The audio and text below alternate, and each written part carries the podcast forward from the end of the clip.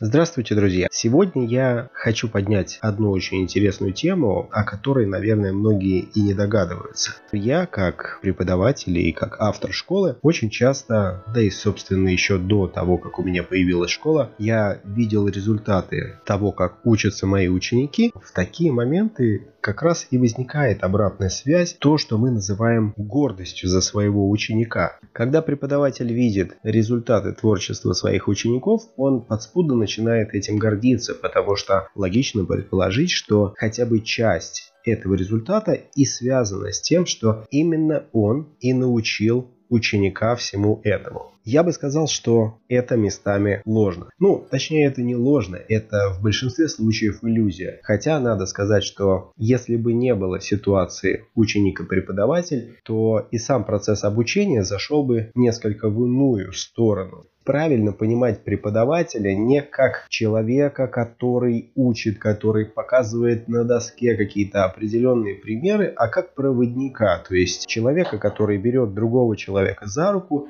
и ведет его через темный лес. Да, именно так, потому что очень часто ни тот, ни другой не понимают, куда они идут и самое главное, куда они придут. Прежде всего я хочу сказать, что преподаватель просто открывает именно то, что заложено в самом ученике это не наше достижение, я имею в виду не наше, как меня, как преподавателя, человека, который наставник, который является именно обучающим. То есть э, я, когда учу других людей, я понимаю, что да, они получают какие-то определенные знания, но то, каков будет результат, будет зависеть только от того, что заложено в человеке.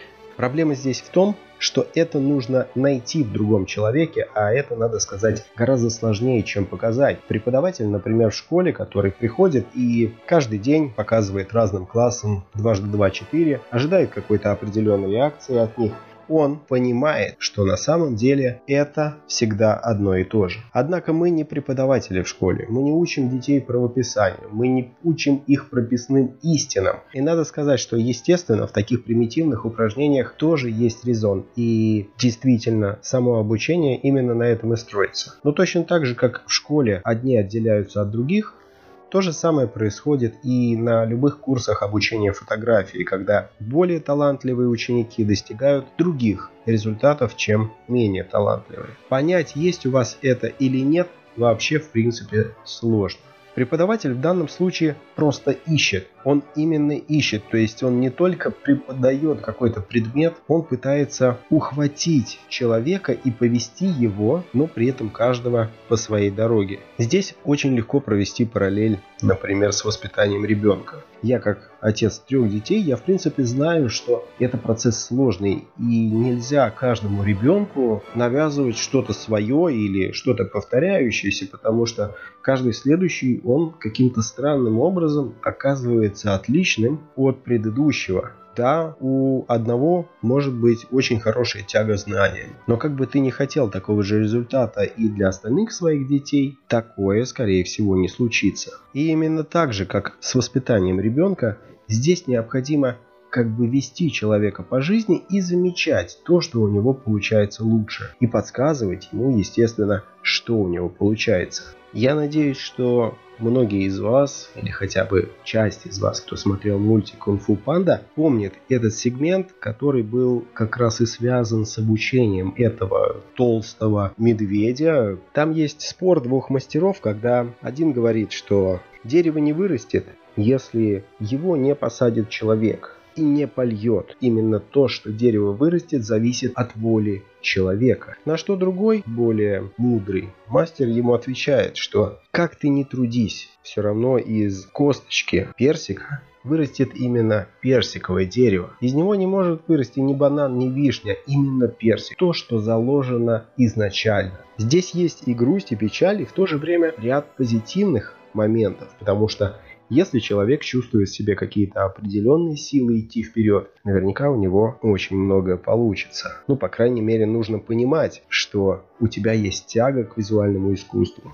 К сожалению, именно поэтому многие хорошие фотографы, у которых хочется учиться, у которых следовало бы учиться, в большинстве случаев являются плохими учителями. Дело в том, что они где-то в свое время нашли свой собственный путь Они нашли, как им самим стать большими фотографами. И вот здесь кроется основная трагедия. Дело в том, что именно этот путь они могут показать. То есть это примерно так, как с часами, которые стоят. Два раза в сутки они показывают правильное время. То есть если на такого фотографа нарвется ученик примерно с аналогичными данными и дарованиями, то у него будут примерно те же результаты. Это правда человек, у которого есть предрасположенность к рекламной съемке, если он пойдет к рекламному фотографу, скорее всего, он найдет там параллели. Однако гарантий все равно нет, потому что вполне возможно вы даже не рекламный фотограф. Такая вот ирония судьбы, но, к сожалению, это так. Дело в том, что такая совместимость крайне редка. И именно вероятность здесь точно такая же, как с теми поломанными часами. Однако учитель – это не тот, кто учит. Мало просто научить. Если ты пойдешь к хорошему мастеру, он, скорее всего, тебя научит, по крайней мере, основной части своих премудростей. Но учитель это больше проводник, то есть это человек, который просто ведет тебя по твоему собственному пути. Проблема в том, что в большинстве случаев все как знаете, как в том анекдоте про слепого с одноглазым, когда два человека на самом деле не знают, куда они идут. Но просто одноглазому чуть виднее сама дорога, чем совсем слепому.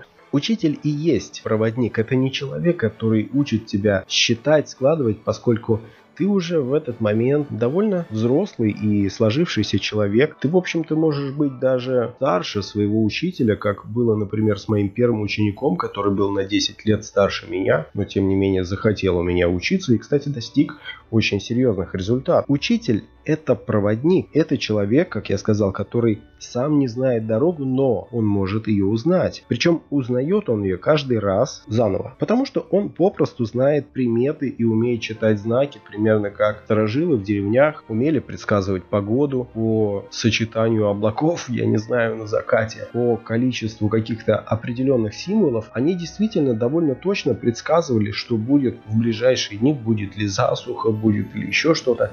Этим пользовались использовались различные шаманы, которые якобы вызывали дождь или насылали какие-то проказы. Хотя, может быть, они действительно верили, но никто не знает. А может быть, люди, которые учатся фотографии, они учатся этому как раз благодаря тому, что учителя в них верят, сложно сказать. Но лично мое убеждение в том, что не я учу своих учеников, это мои ученики учатся у меня. Да, конечно, учитывая довольно большой опыт, я могу показать людям дорогу, завязав себе глаза завязав глаза своему ученику, пойти именно в том направлении, в котором, как мне кажется, правильно. И лишь потом, развязав глаза в конце, узнать, что на самом деле ты когда-то этим путем ходил, когда-то этим путем ходил и сам человек, но результат, который достигается в данном случае, он больше зависит от пройденного пути, а не только от технического повторения каких-то определенных мантр, упражнений и прохождения испытаний. Так что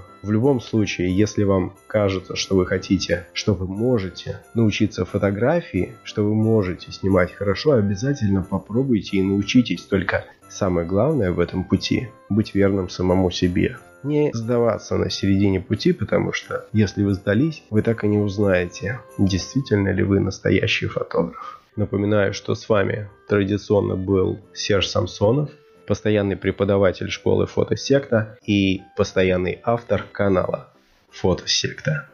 Подписывайтесь на подкаст, и я очень рад, что вы меня слушаете. Пока, до новых встреч, я надеюсь услышимся уже скоро.